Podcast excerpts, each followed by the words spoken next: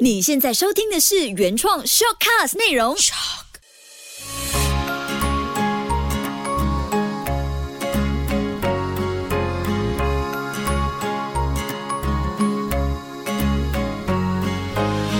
秋月的育儿天地，嗨，你好，我是秋月。上一期我们聊到在家中学习留白这件事，不知道有认真想要做这件事的大人吗？你们成功了吗？但很有趣的一点就是哦，有收到了一些朋友的询问，其中一位呢就问我：“诶，秋月，请问留白是不是就等同于放空，脑袋一片空白呢？” 其实有问题来，我是非常开心的，因为准备内容的人收到了回应是非常快乐的事情，就代表说真的是有人在听秋月的育儿天地，所以我非常的开心。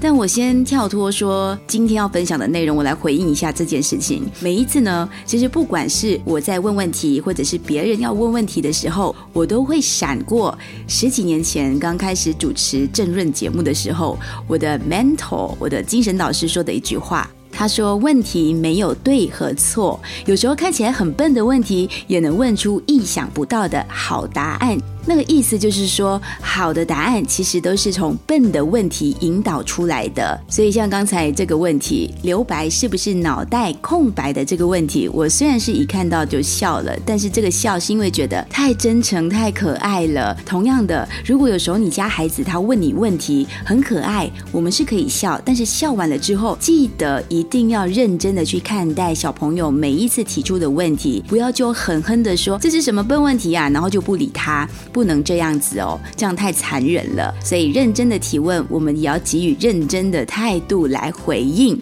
愿意提问，其实本身就是一种勇气的表现了。那我就来回答一下上一期有朋友的提问，和家人一起留白，让情绪可以展现高 EQ 的这个能力。是要说脑袋空白吗？也是可以的，但是记得一定要让你当下的呼吸和你的思绪都回到眼前，就是跟你家人同在在的那个时间点，不要放空到你双眼无神、虚无缥缈的在发呆，那当然就不是这个用意的。留白只是强调说，时间上不填满太多安排好的事情，完完全全的和家人、孩子同在那个当下，好好的交流。所以，如果你想知道更多，就重听上一期的。Shortcuts 一定可以找到更多的方向哦。那过去这个星期呢，我能深刻的感受到，当爸爸妈妈的我们，如果说你家中有学校在学习中的孩子的话呢，我们的心情就会有多像近期的天气，随时都要有应对可能的变化。当然，从家长应对的态度和情绪，就可以感受到每个人的情绪气质都有正面和负面的回应本能。小朋友当然也会有。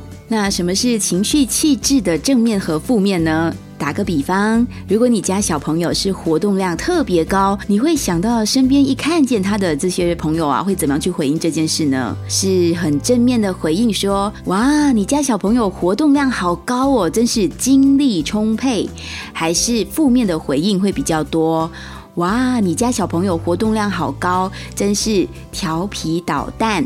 又或者是相反的，你家小朋友活动量比较低，比较安静。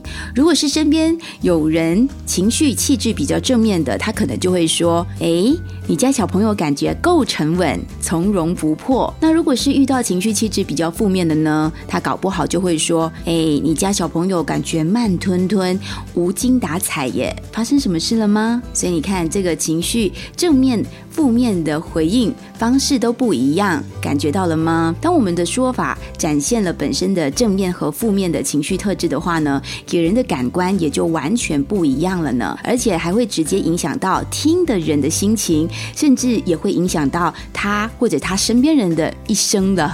这个说的有点重，但真的可能会出现哦。这一期呢，我就准备了一些应对的方式，希望你听完可以大概感受到，面对不同情绪特质的孩子，用不同的应对方式，能帮助到他们，也能很大的程度上帮助我们自己和情绪中的孩子共处。说真的，爸妈育儿最容易感到挫败的时刻呢，就是当你家小朋友，我们的孩子不快乐的时候，我们却只能够束手无策。孩子的情绪本质、情绪爆发度，或者是情绪的复杂度等等，六种不同的特质，各有不同的教养应对诀窍。当我们特别想要关注孩子的情绪变化的时候呢，或许能够有效的去倾听孩子们真正的内心话。爸爸妈妈可以慢慢体会，还有观察，从这六种不同的情绪特质来感觉孩子一有情绪的时候的各种表现中的强弱、高低、正向、负向、持久、短暂，还是快很慢。这六种不同情绪特质呢，就是情绪本质、情绪频率。情绪的强度、情绪的稳定度、情绪的复杂度，是不是一下有很多各种各样的情绪出现？最后就是情绪的爆发度，是不是很容易会踩到他们地雷就砰一发不可收拾呢？每一个特质的背后，我们一起来讨论各自的好和不好，还有需要特别关注的部分。那我们就先来感受第一个情绪特质。就是孩子的情绪本质，也就是孩子本身展现出来的情感和他们的思维模式，是属于比较正向还是负向的呢？若是正向的本质，一般就会看见孩子笑脸迎人，受人欢迎。但需要关注的部分呢，就是当孩子心里比较难过的时候，他本质是比较正向的，脸上可能还是会继续笑眯眯，所以他真实的情绪上呢，很容易会内伤。我先举个手，我就是属于这类特质的人。那要提醒大人的教养诀窍就是呢，不要被这一类情绪特质比较正向的孩子他展现的迷人笑容给蒙蔽了。以为他就不会有负面情绪，其实我们应该更多留意的是，他会以什么样的方式来表达自己的负面情感。像我可能就是会突然间，呃，暴饮暴食，或者是笑得特别的僵硬。那每个人的方式不太一样，所以我们要多留意、多观察。即使他常常都在笑，还是要关心一下。那如果情绪本质上比较负向的话呢，孩子可能容易悲观，不容易快乐起来。如果你察觉到孩子是这种类，型的话，不要太在意他的表情，而是要更仔细的去区分，这是真的情绪困扰吗？还是他习惯性的情绪表达？引导他理解自己的情绪特质，然后学会自我的克制。可能就像是我们在生活中身边会出现一些表情比较木讷的朋友，但是他不笑就不代表他不开心哦，而是需要多相处去感受。同样的，这样我们才可以帮助孩子去区分。自己的情绪，也控制自己，因为他的表情而一起往下沉，更需要学习去扮好爸爸妈妈抽拉的这种姿势，就像放风筝，风大的时候要放，然后哎风好像弱了或者转向了，我们就要拉一拉收回来。面对孩子的情绪也是一样的，这个抽拉之间才可以控制好，和孩子在情绪当中共舞。大概是这样的一个画面，感受得到吗？我们在一起感受第二个情绪特质，孩子的情绪频率，那就是情绪波动的次数是属于比较高的吗？高的话，他就是对自己和别人比较敏锐，容易感受到别人的感受。那比较需要关注的部分呢，就是他会比较敏感，也过度敏感。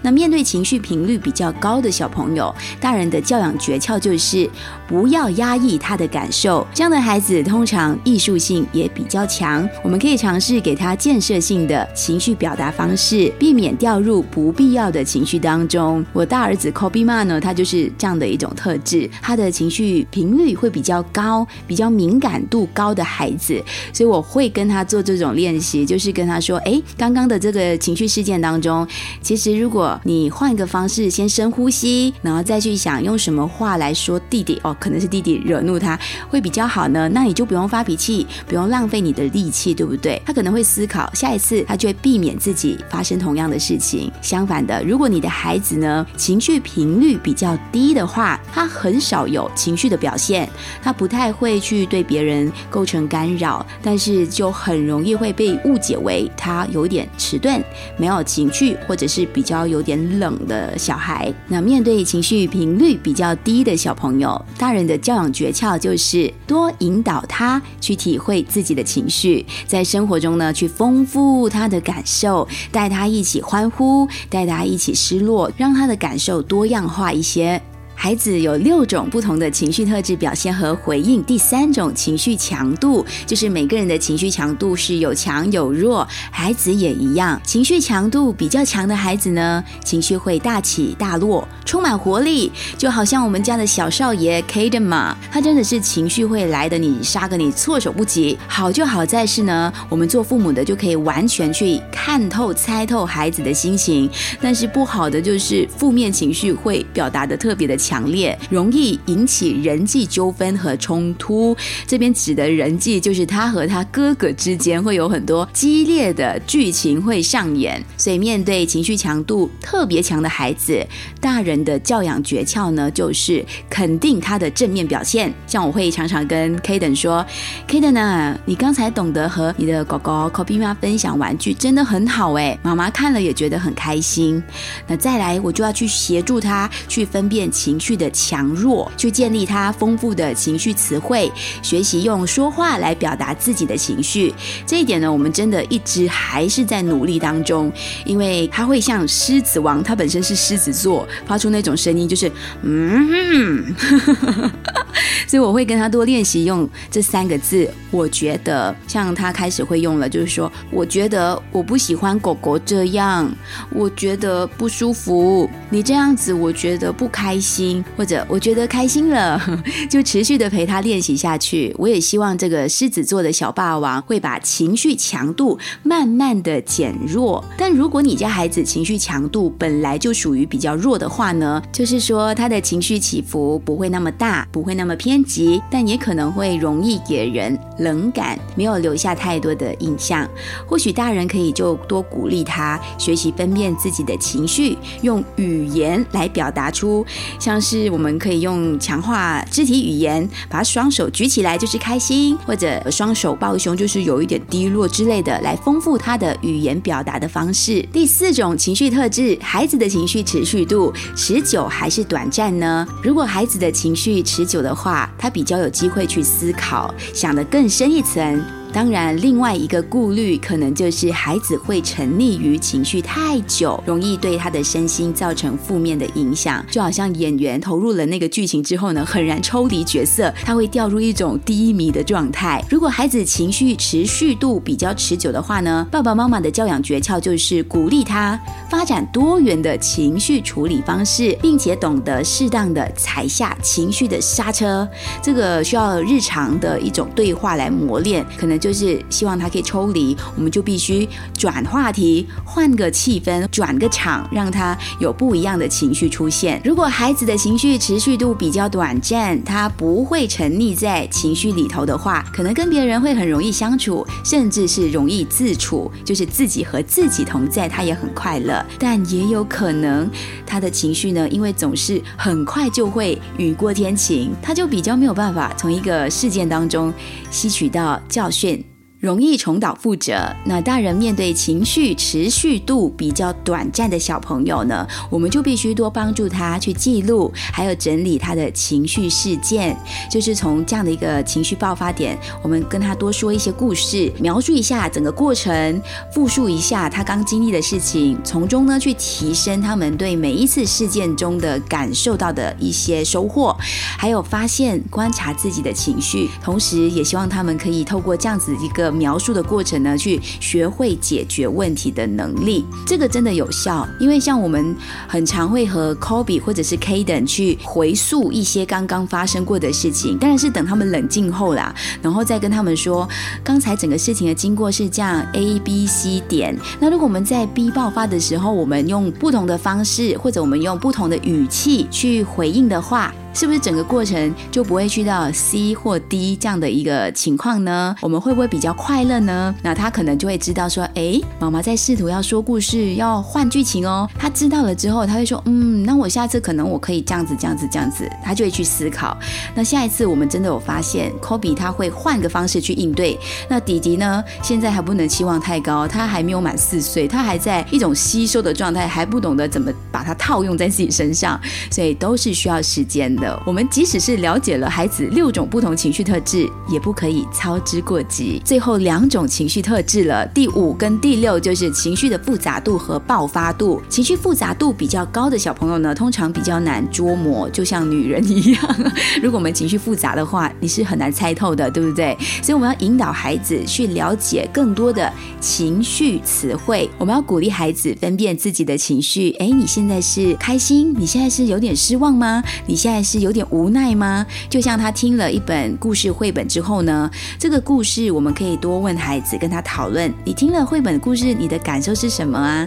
是快乐吗？喜悦、放松、轻松，还是有点沉重？我们就引导他多说出自己的情绪感受来做练习。如果情绪没有那么复杂的孩子呢，可能我们就要协助他去多了解别人的感受，因为这样他才可以尊重其他人，也可以了解到每一个人的不一样。那情绪的爆发度，这个是很考验的，因为有些小朋友他可能情绪爆发度比较快，那给人的感觉就是爽朗又直接。但是比较不好的印象就是他会是一个容易失控的小朋友。那大人的教养诀窍，当你在面对情绪爆发度比较快的小朋友，就要强化孩子对于这个情境发生的事情，还有其他人的观察，学习要觉察自己的情绪，跟他多聊自己的情绪。你现在是生气了，你生气的有点要爆发、要爆炸的感觉，第一时间就是要先教会他们放松他们的肢体。你有没有发现？小朋友情绪爆发度最强烈的时候，就是他们会握紧拳头，或者是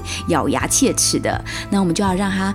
放松你的脸颊，把嘴巴张开，嗯，放松你的手掌心，然后不要握拳，我们放轻松，我们一起做深呼吸，就是从这些开始，让他学会调节自己的情绪的强弱。如果孩子情绪爆发度比较慢呢，他是比较不容易出现情绪失控的状态，但是因为他比较慢，他的爆发度很慢，所以他很容易会显得跟身旁的人格格不入，就好像你。身旁有朋友，总是在你说完笑话之后，隔了三十秒他才笑的那种感觉，就大家都笑完了，他才开始笑。所以，大人，当你在面对情绪爆发度比较慢的孩子，我们就需要陪伴这类孩子，多观察各种情境，判断他的情绪，还有他表达情绪的方法。就是多聊这件事情，他就会提高自己的自觉性。这六种不同情绪特质，回想一下自己家小孩，我们真的有很多说不完的各种情绪事件。哪一点对你来说是特别有感觉的呢？可以和我分享你们家小老板各种情绪故事哦，也可以发个讯息给我，只要到脸书去搜。寻我的 page 梦梦秋月就可以把你的故事发过来。下一期我们来聊一聊多说我讯息，就是 I message 呢，你家孩子的快乐会更加自然流露。谢谢你的收听，秋月的育儿天地，搞懂孩子不费力。我们下期见。